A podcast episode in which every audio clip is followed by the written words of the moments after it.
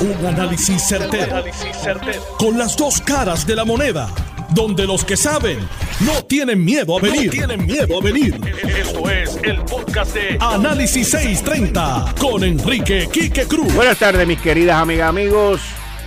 Otro día más aquí en Análisis 630. Yo soy Enrique Quique Cruz y estoy aquí de lunes a viernes de 5 a 7 en vía telefónica. Tengo al expresidente de la Cámara, José Aponte. Buenas tardes, José. Bienvenido a Análisis 630. ¿Cómo estás? Buenas tardes, Quique. Saludo para ti, para todos los amigos y amigos a Radio Escucha. Un placer poder compartir contigo. Excelentemente bien. Agradecido a Dios que nos da la oportunidad de poder compartir con nuestra familia y con el pueblo y servirle al pueblo. ¿Tu familia bien y tus allegados bien? Excelente, gracias al Señor. Todos están en buenas condiciones, todos los, los hijos, la esposa, los, hermanos, su familia, que, eh, más podemos pedir? Eh, darle gracias a Dios por ello. ¿Y cómo están las cosas por allá? Por... También. ¿Y sí, gracias, gracias. ¿Y cómo están las cosas por allá por San Lorenzo? Pues mira, en términos generales están bien. El alcalde Jaime Alberio ha estado bien atento, respondiendo a los diferentes, las diferentes situaciones, eh, no llegando a los sitios con escolta y mucha gente se va solito, da instrucciones aquí, se mueve allá, resuelve aquí, llama a la agencia. Eh, así que en términos generales ha hecho un trabajo extraordinario. Eh, está inaugurándose eh, este es, eh, está a año y medio de, su primer término, eh, pero ha ido respondiendo de una forma muy, muy acertada, con mucha responsabilidad, cautela y siempre velando por los mejores intereses del pueblo de San Lorenzo. Bueno, hay, hay una controversia en la Cámara de Representantes, en la comisión que dirige Luis Raúl Torres, que ha llamado ya en dos ocasiones a vistas públicas para que vayan allí Josué Colón y Wayne Stensby a explicarle en la comisión qué es lo que está sucediendo en términos de la energización de Puerto Rico. Y la pregunta que yo y otras personas nos hacemos es en el balance de las prioridades, qué es lo que va primero y qué es lo que la gente espera. Que Josué Colón esté eh, sumergido e inmerso como lo ha hecho hasta ahora en la generación y Stensby en que Luma haga lo que tiene que hacer o que vayan a una vista pública donde entre tú prepararte, ir allí y estar allí, se te va a ir mediodía. Mira, y que eh, son cosas que llaman mucho la atención porque eh, en un momento como este el funcionario debe de estar donde requiere esté su acción. Y su acción en este momento no necesariamente es en la Asamblea Legislativa.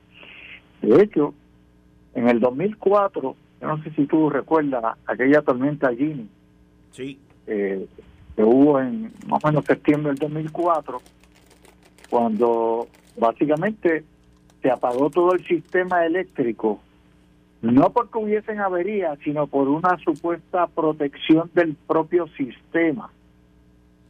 Y tomó de dos, de una a dos semanas, poder restablecer el sistema a todo Puerto Rico. No hubo avería, pero yo no escuché que desarrollaran una investigación inmediata, como tampoco cuando aquel exdirector de Palo Seco eh, dio unas instrucciones y se apagó el sistema y le costó muchísimo dinero a la autoridad.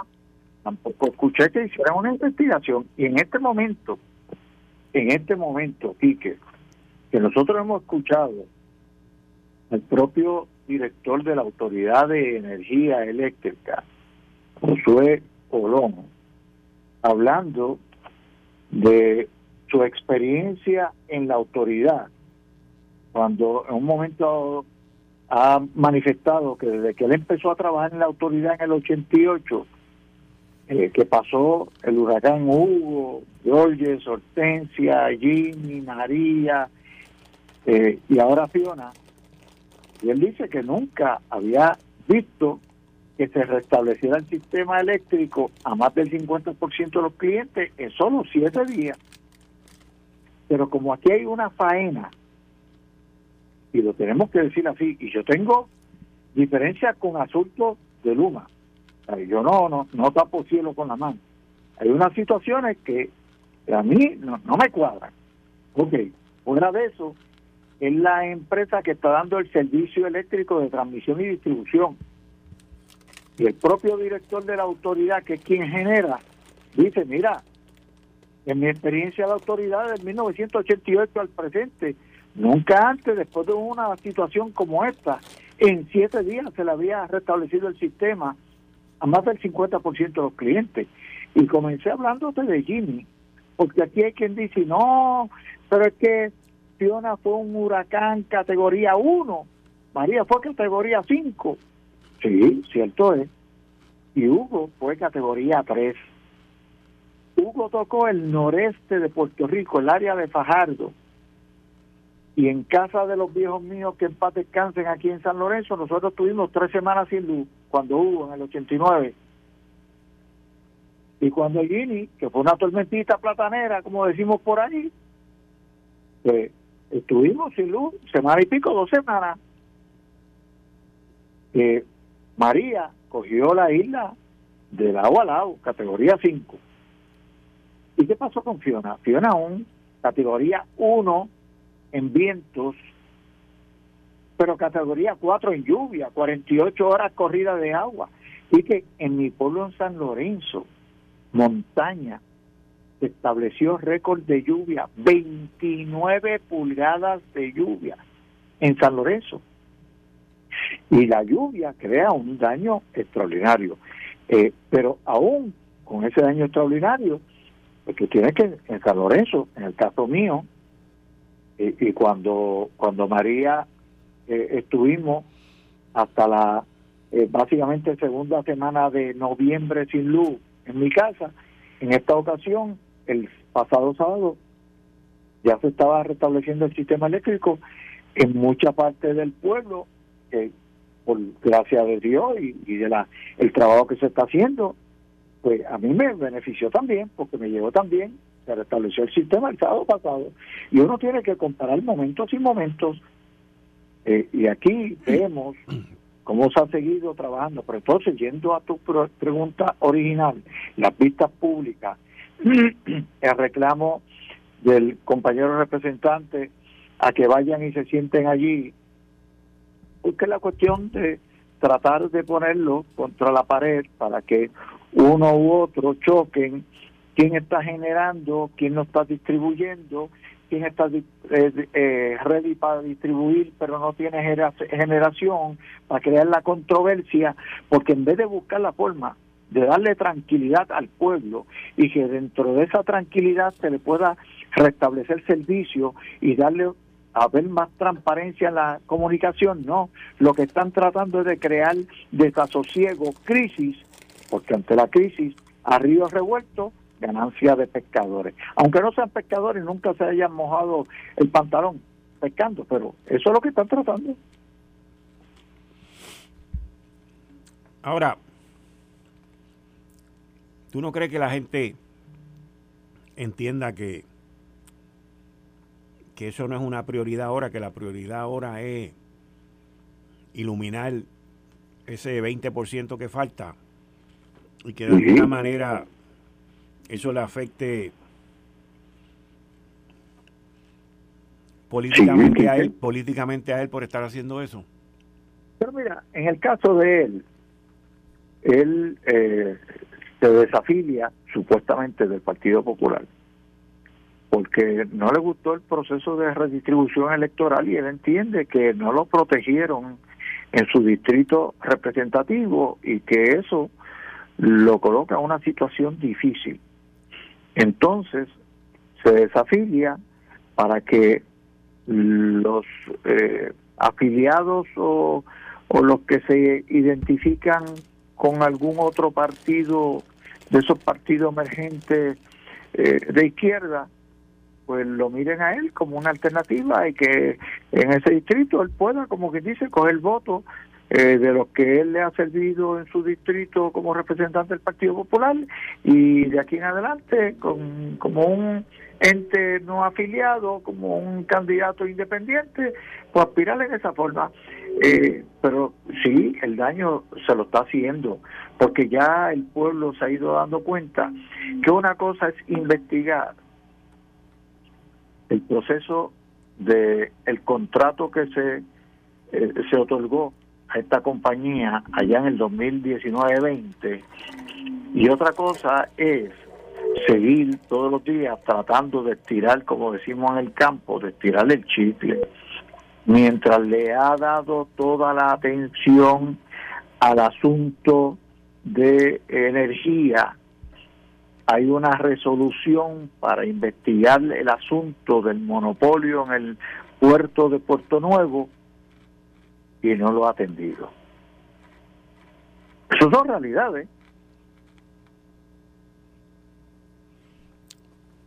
El monopolio, el monopolio del puerto de Puerto Nuevo no lo ha atendido. No lo ha atendido.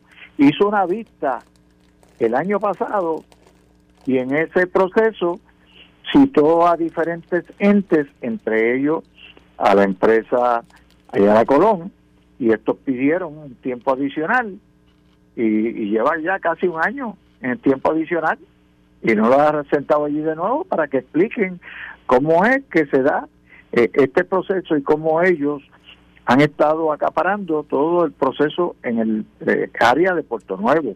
¿Y qué entra por Puerto Nuevo, Quique? Pues mira, para que el pueblo sepa, Puerto Rico como isla importa el 85% de lo que consume. Y de ese 85%, el 90% viene por agua. Y de lo que viene por agua, en el ente que crearon de Puerto Nuevo Terminal, entre Luis Ayala Colón y Stout Maritime Company, eh, tienen el 90-95% de la carga internacional. 90-95% de la carga internacional que llega a Puerto Rico. En un solo sitio. Y esas son las cosas que están ahí. Y vemos cómo se siguen encareciendo los, los costos. Hace un par de semanas, un mes atrás, yo hice una denuncia porque la, el nuevo ente, Puerto Nuevo Terminal, envió una notificación a sus clientes eh, que estaba estableciendo tarifas revisadas y tarifas nuevas. Me acuerdo, eh, me acuerdo. Y después lo pararon. Y después lo pararon. Y lo pararon algunas. Y que algunas, no todas, no todas, que de hecho entre las que pararon fue el impuesto que le estaban poniendo, el flete que le estaban poniendo a todo lo que va en exportación, y hasta el día de hoy un furgón llegaba allí y no pagaba por exportación, ahora le iban a cobrar, mientras tuviese en puerto para exportación. Entonces, una isla que nosotros queremos promover la exportación, ellos le están imponiendo una carga adicional. El color del incremento en los costos de combustible, pero pusieron un, flete adicional por combustible. Y eso él no lo ha investigado. Y está en su comisión. Representante José. Luma, Luma, Luma. Dime. Eso es todo lo que él está mirando. José, muchas gracias. Bien. Buenas tardes. Buenas tardes. Ustedes escucharon al representante y expresidente de la Cámara, José Aponte, sobre esta controversia. En el balance de la prioridad, ¿qué quiere el pueblo? Que Josué Colón y Luma y Stensby estén concentrados en iluminar a Puerto Rico y energizarlo o en ir mediodía a una vista pública en medio de esta crisis. Y en medio de esta crisis, ustedes están viendo por ahí en las noticias y en distintas áreas un fuego, una situación de humo que ocurrió en Costa Sur. Vamos a escuchar de parte de Josué Colón qué fue lo que ocurrió allí y gracias a los amigos de Lo Sé Todo por enviarme este sonido. La unidad operó, la unidad salió de servicio. En ese momento cuando sale de servicio la combustión se desbalancea dentro del horno, hay menos oxígeno, hay más combustible, el humo sale negro pero no es nada más que eso. Nosotros ya retornamos unidades de backup. Además tenemos a una unidad de ecoeléctrica también en backup. Los clientes que se interrumpió el servicio cuando ocurrió el evento deben estar, si no todos ya en servicio, apelo de estar todos en servicio. Eh, no sé si... Sí, buenas tardes a todos. Eh, en ese momento la unidad tenía cerca de casi 300 megavatios eh, y fueron cerca de 120 mil clientes, pero la buena noticia es que ya están todos en servicio. Ya están todos en servicio. Así que usted está viendo una serie de videos que están corriendo por ahí de Costa Azul con un humo negro como si hubiese habido un fuego. No fue que hubo un fuego. Ellos ahí explicaron, le voy a poner la información de nuevo, pero tanto Josué Colón de la Autoridad de Energía Eléctrica como el ingeniero Daniel Hernández explican esto y que ya prácticamente todos los que habían perdido el servicio momentáneamente ha sido restablecido. Estas son cosas que ocurren luego de estos desastres que hemos vivido en estos días recientes. Vamos a escucharlo de nuevo. La unidad operó, la unidad salió de servicio. En ese momento cuando sale de servicio la combustión se desbalancea dentro del horno, hay menos oxígeno, hay más combustible, el humo sale negro. Pero no es nada más que eso, nosotros ya retornamos unidades de backup, además tenemos a una unidad de ecoeléctrica también en backup, los clientes que se interrumpió el servicio cuando ocurrió el evento deben estar, si no todos ya en servicio, apelo de estar todos en servicio. Eh, no sé si... Sí, buenas tardes a todos. Eh, en ese momento la unidad tenía cerca de casi 300 megavatios eh, y fueron cerca de 120 mil clientes, pero la buena noticia es que ya están todos en servicio. Ahí ustedes escucharon al ingeniero Josué Colón de parte de la Autoridad de Energía Eléctrica y a el ingeniero Daniel Hernández dando explicación de qué fue lo que ocurrió en la unidad de Costa Sur hoy.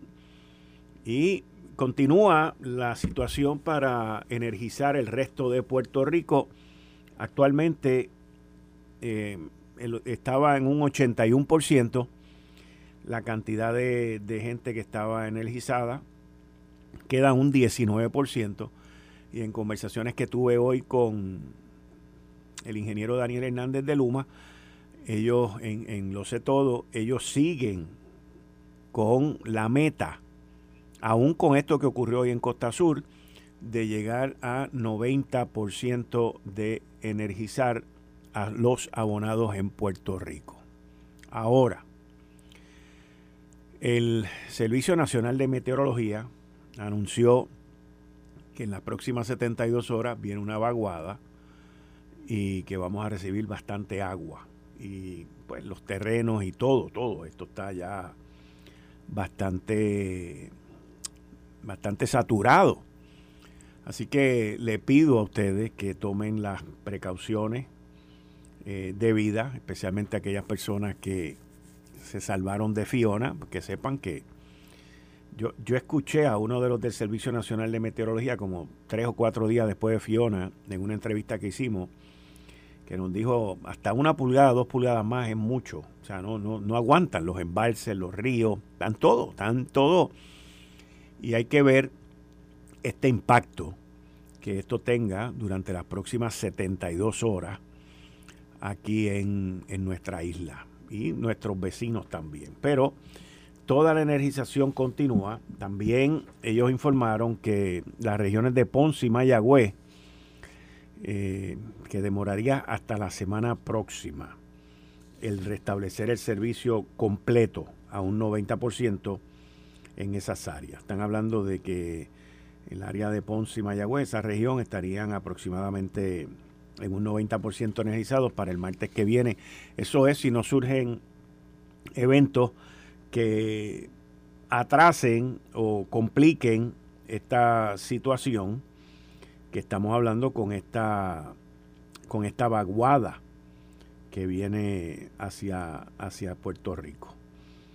El ingeniero Daniel Hernández indicó que Luma desplegó hoy 432 empleados para cubrir la región de Mayagüez y otros 244 para cubrir la región de Ponce, aproximadamente un 35% de la fuerza laboral porque están concentrados, según, y él me lo explicó también cuando lo estaba entrevistando hoy, en, una reparación que ya se dio de una línea de 38 mil voltios Y esa línea este, ayudaría a la energización en Orocovis, Mayagüez, Maricao, Peñuela, Yauco, Laja, San Germán, Guánica, Las Marías, San Sebastián, Aguadilla y Rincón. Así que esto como parte de los esfuerzos. Por su parte, la presidenta de la Autoridad de Acueducto Alcantarillado, Doriel Pagán, pues nos informó que ya cerca del 92% de los abonados tienen servicio de agua potable, pero la lluvia continúa y los aguaceros también. Así que esto, pues, como dicen por ahí, llueve sobre mojado. Llueve sobre mojado. Miren, en Puerto Rico se cometen injusticias todos los días. En Puerto Rico se cometen abusos todos los días.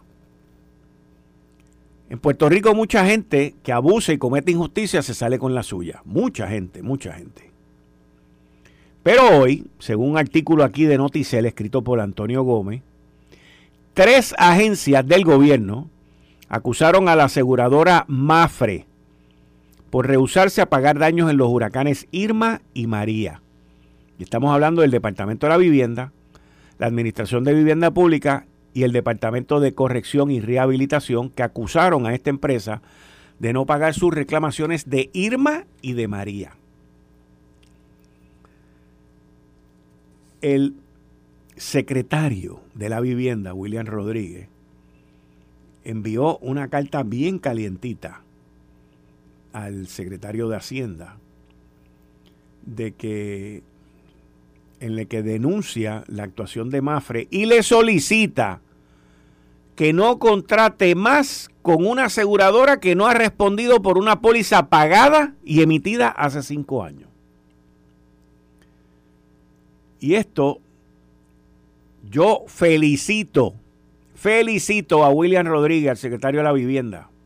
Lo felicito por tener la valentía de hacer esto y agarrar el toro por los cuernos y señalar a quienes han abusado de los municipios, y a quienes han abusado del gobierno para beneficio de ellos, de sus bonos y de sus empresas.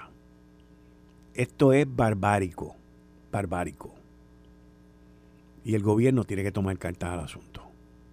Si eso implica cancelarle todos los seguros, que se los cancelen. Lo que ha hecho el secretario de la vivienda, William Rodríguez, es lo que se tiene que hacer aquí. Y yo espero que el secretario de Hacienda acate la recomendación del secretario de Vivienda y cancele, y no solamente ese, cancele todo. Es que en Puerto Rico no podemos dejar que el gobierno siga el más pensuaco que hay en esta isla. O sea, esto es una estupidez. Esto es una estupidez. Si usted compra algo y no le gusta, lo devuelve o lo bota o lo cambia. Y eso es lo que tiene que hacer. Y felicito a William Rodríguez, secretario de Vivienda, por hacer lo que, lo que debió haber hecho también hace tiempo. Ahora lo está haciendo. El gobierno tiene que apoyar a William Rodríguez. Completo tiene que apoyarlo.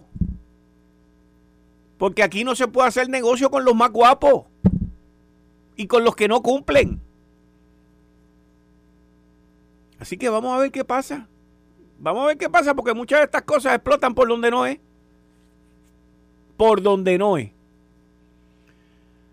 Voy a una pausa y al regreso se supone que esté conversando vía telefónica con Héctor El Marrón Torre. A ver qué me dice de todas estas cosas que están pasando aquí.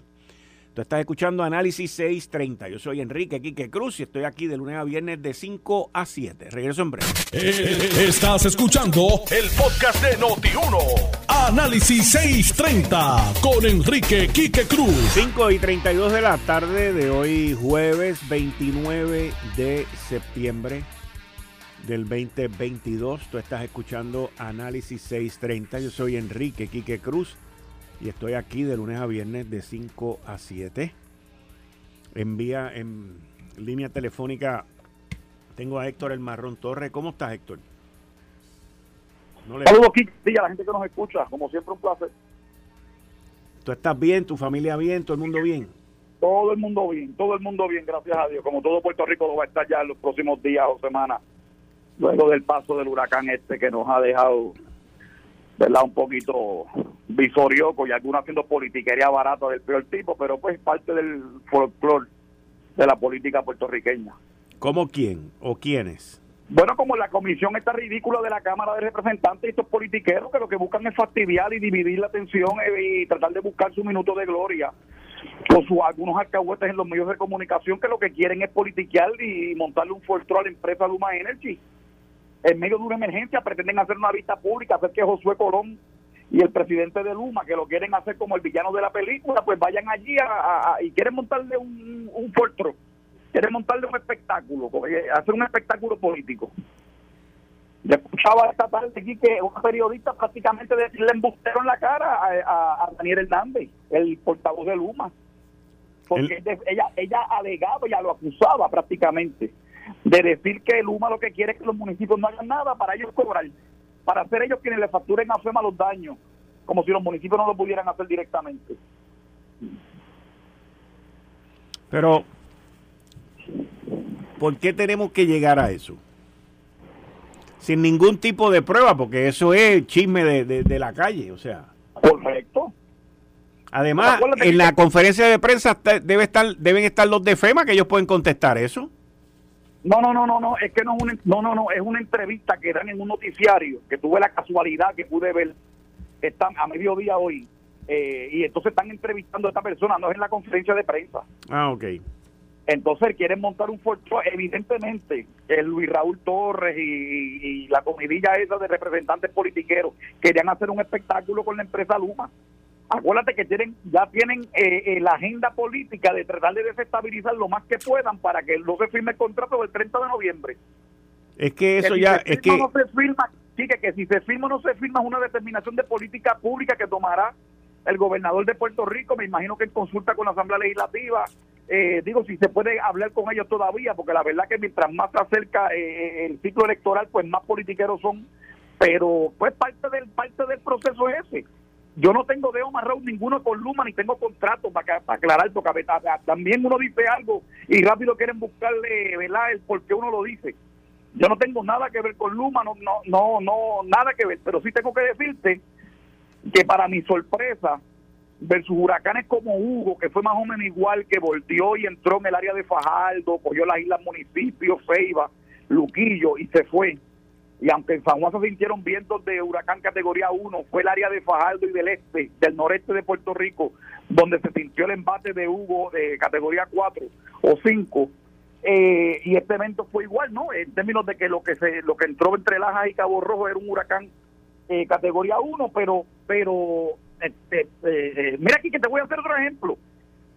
Ve una nota en, un medio de comunicación escrito que dice que el, eh, eh, la intención era comunicar que el 81% ya tienen el servicio eléctrico.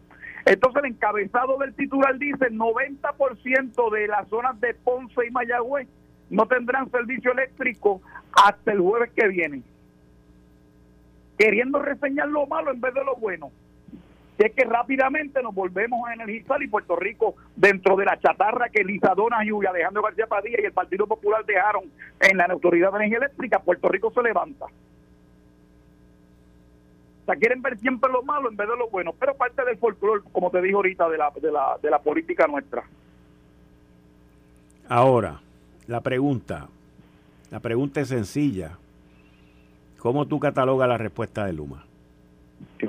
Buena, del gobierno, yo veo un gobierno proactivo, veo un gobierno que todavía hoy, a 11 días del evento, está en la calle, están asistiendo a la gente, que hay espacio para mejorar. Sí, lo hay, siempre lo hay, pero me parece que ha sido bastante buena y asertiva.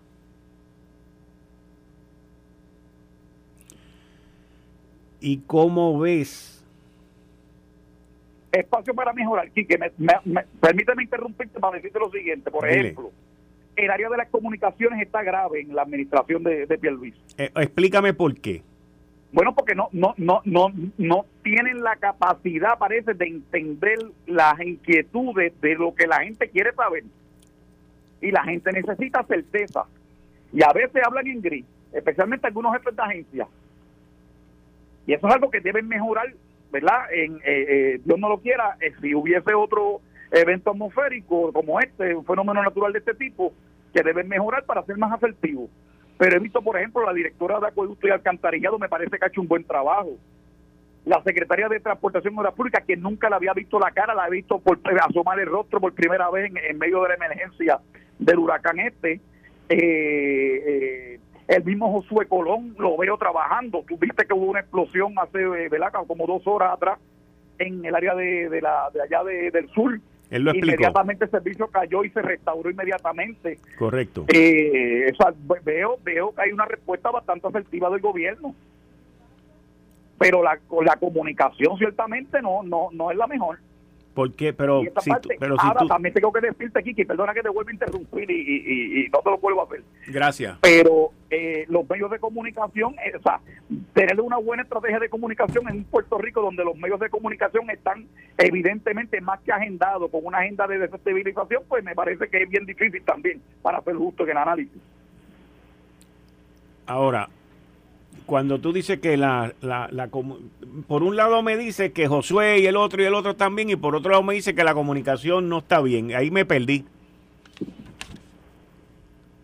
La comunicación, la, la, bueno, lo que pasa es que acuérdate que los, los jefes de agencia, cuando están en ese tipo de cosas, tienen toda la presión de encima del trabajo que tienen por delante y tienen que eh, eh, eh, contestar las preguntas. Como te decía ahorita, que este no es jefe de agencia, pero es la compañía que está a cargo. ¿Cómo tú le vas a decir, a, cómo, tú, cómo se contesta, con qué se come eso? Que yo le, que Luma se opone a que los municipios trabajen y asistan en la restauración del sistema eléctrico, porque ellos quieren ser los que cobren, lo que le cobren a FEMA y no a, a, y no los municipios. Y viste lo que es la controversia que hubo con Ramón Luis. Es la primera vez que pasa un huracán, ¿verdad? Con la Autoridad de Energía Eléctrica eh, a cargo de la transmisión y generación una empresa privada. Ajá. Eso es un dato. Entonces, con esa realidad, pues tú tienes que lidiar. Entonces, pues el mensaje a veces se pierde. Aquí la gente dice, entonces, la, la, la intención de la prensa y de, de, los periodistas agendados, como te decía ahorita, es tratar de, de, de, echarle la culpa a Luma de todo el problema eléctrico en Puerto Rico. Cuando tú bien y tú has sido un portavoz de los principales portavoces en la reseña de cómo la Autoridad de Energía Eléctrica ha ido perdiendo la, la, la, la, la, la eficiencia a través de los años más recientes, los años recientes en Puerto Rico. Esos son datos, pero aquí como tú contestas el ahora y tú no puedes explicar en una conferencia de prensa, obviamente el trasfondo ¿verdad? histórico de lo que ha pasado y por qué pasa. Aquí se nos olvidó Lisadona y aquí se nos olvidó que cuando María no habían siquiera materiales en los almacenes de la autoridad para levantar el sistema eléctrico en Puerto Rico. Y tú me puedes desmentir si yo estoy diciendo verdad o mentira. No, no, no, no, no, está, estamos claros. Entonces, ¿quién, ¿quién ha explicado eso como te lo explico yo ahora aquí en este programa o lo traigo a colación? Y no es por falta de conocimiento, porque yo sé que ustedes lo saben, pero hay que, hay que poner las cosas en su justa perspectiva. Entonces yo veo que la actitud del gobierno es defensiva. Por eso digo que hay espacio para mejorar en el área de las comunicaciones, en el área de la transmisión de ese mensaje que hay que hacerle entender a la gente. Mira, eh, tú mencionaste ahorita lo del contrato de Luma del 30 de noviembre y la fecha del 30 de noviembre. Correcto esa fecha ya se borró del mapa ayer. Ok. Porque ayer hubo una vista en el Tribunal Federal ante la jueza Laura Taylor Swain, donde se discutió todos los sectores que tienen algún tipo de interés o gravamen con los bonos y con las deudas de la Autoridad de, de Energía Eléctrica.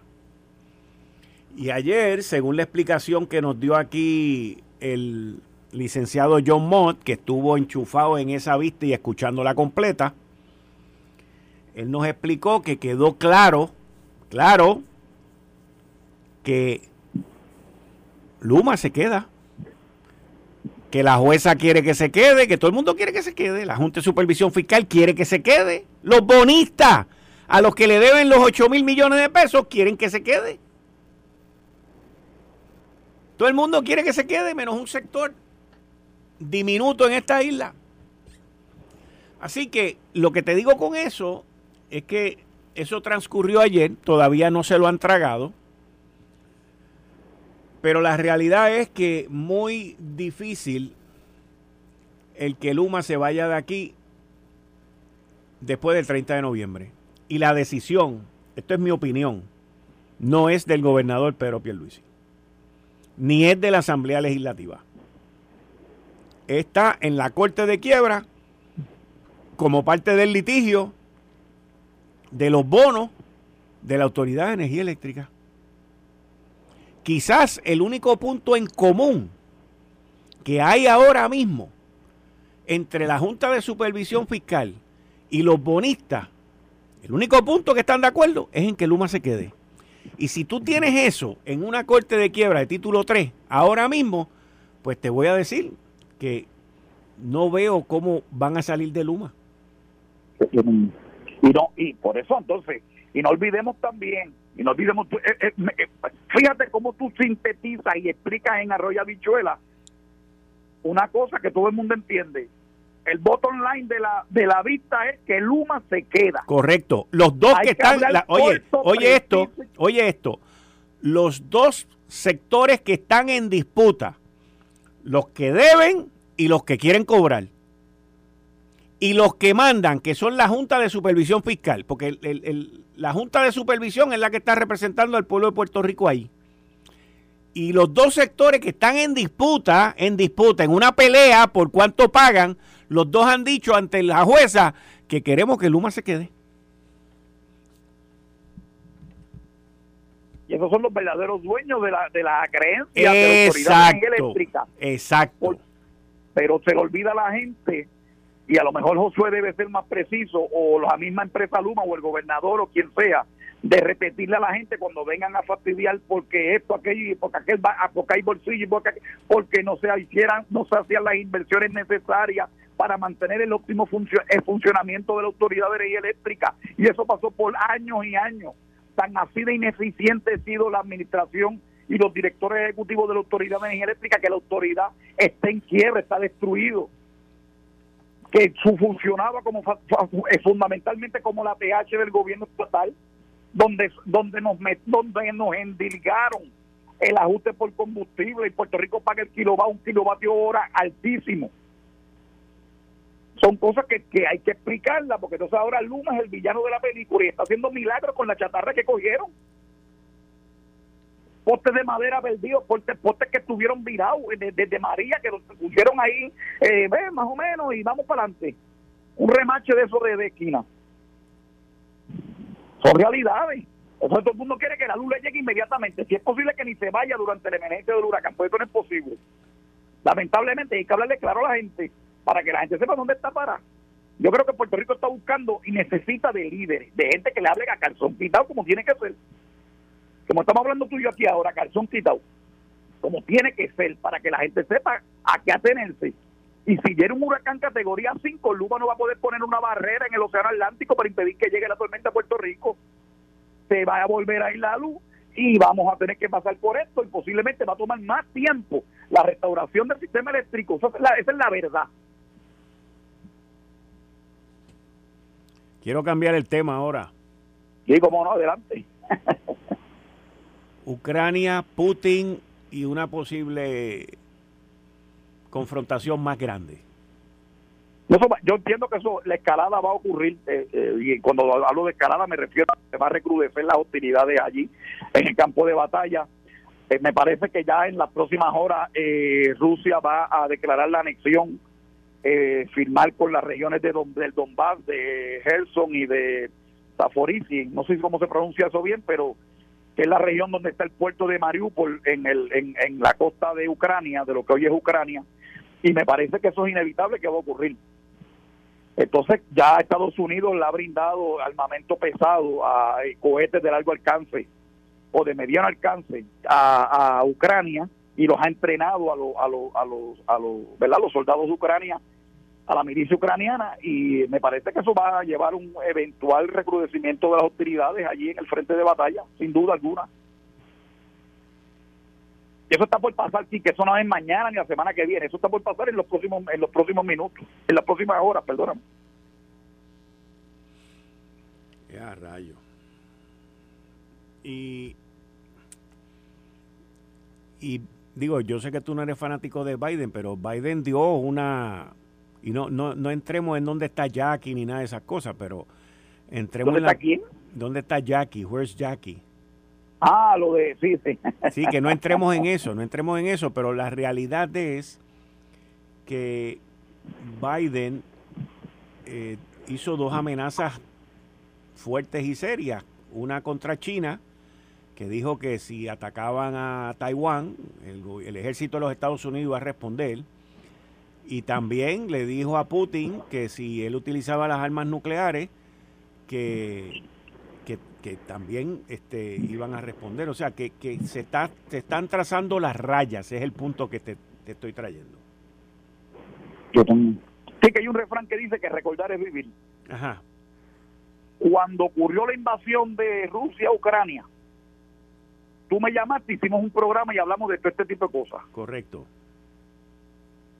Y yo te dije a ti que el error que estaba cometiendo Estados Unidos con su desacertada política exterior y su posición sobre este conflicto entre Rusia y Ucrania es equiparar a Rusia con Irak o Afganistán. Y no solamente eso, ahora le apuestan doble porque entonces ahora quieren tratar de intimidar a los chinos para no entrar en Taiwán. Y yo como siempre he sostenido que eso es lo mismo. Y lo que había que hacer era negociar unos términos y volver al tratado de Minsk, lo que no hicieron, lo que Estados Unidos ni la OTAN permitió. Pues ahí tenemos la, la guerra en Ucrania, que nos está lastimando a todos nosotros en el planeta entero con estos índices de recesión. Hoy se anunció que en Alemania la recesión va a más de 10%. Sí, Mira las medidas ridículas y anacrónicas de la de la primer ministra, la nueva primer ministro de Inglaterra, de Reino Unido. Que hasta Rey Dalio, el inversionista de uno de los hedge funds más grandes que existen en el mundo, la está eh, la está criticando abiertamente, que es una cosa típica. Nosotros en, aquí en Estados Unidos, ¿verdad? En el continente americano eh, hemos experimentado y los índices ha sido de 8% la vez anterior, ahora el mes anterior, este mes de 8.2, ya veremos ahora en los próximos días cuando venza septiembre y entre octubre cómo va, cómo que cuál va a ser el reflejo, ¿verdad? Que va a, dar las los índices de inflación en los Estados Unidos. Nosotros estamos pagando y financiando la guerra en Ucrania. Estados Unidos está destinando miles de millones de dólares para su industria armamentista, para General Dynamics, para Boeing, para ese tipo de cosas que son los verdaderos ganadores en los conflictos bélicos. Hay gente que me dice, contra, pero tú eres americano, pero ¿por qué tú entonces estás eh, eh, cuestionando Estados Unidos? Bueno, pues yo soy americano y precisamente la primera enmienda, por eso que me siento americano, porque tenemos el derecho a disentir y expresarnos públicamente. Pero es una política pública que es una locura. Cuando nosotros intervinimos en Colombia y dividimos a Colombia para hacer un canal, ahí no había problema y Panamá dejó, pasó a ser una república independiente. La intervención de nosotros los americanos en Argentina, en Chile, en Venezuela, en Colombia, para mediar, para participar, eh, inmiscuirnos en los procesos electorales de esos países, incluyendo el mismo México, pues eso pasó desapercibido para algunos. Y yo, y yo siempre he cuestionado eso. Pues ahora Rusia lo hace, Estados Unidos controlan un Trump porque desde que Trump ganó, llevan el San Benito de que Estados Unidos, Rusia intervino en las elecciones, de que es cierto que es aquello, pero todos son insinuaciones, nunca han presentado evidencia fehaciente que te garantice eso. dame. Pero entonces hay que repetir como el papagayo eso y seguimos por ahí. Entonces seguimos metiendo el pie sobre mojado y ciertamente nos vamos a quedar sin piernas porque la pie- vamos a quedarnos embullidos en el, en el fanguero de lo que puede significar una confrontación eh, eh, masiva, o sea, como sería una confrontación nuclear. Porque Rusia tiene armamento nuclear de vicio y los chinos también. No somos nosotros los únicos, los únicos que la tenemos. Y Dame. eso se, ahí y que no gana nadie. Esto fue el podcast de Notiuno. Análisis 630 con Enrique Quique Cruz. Dale play a tu podcast favorito a través de Apple Podcasts, Spotify, Google Podcasts, Stitcher y notiuno.com.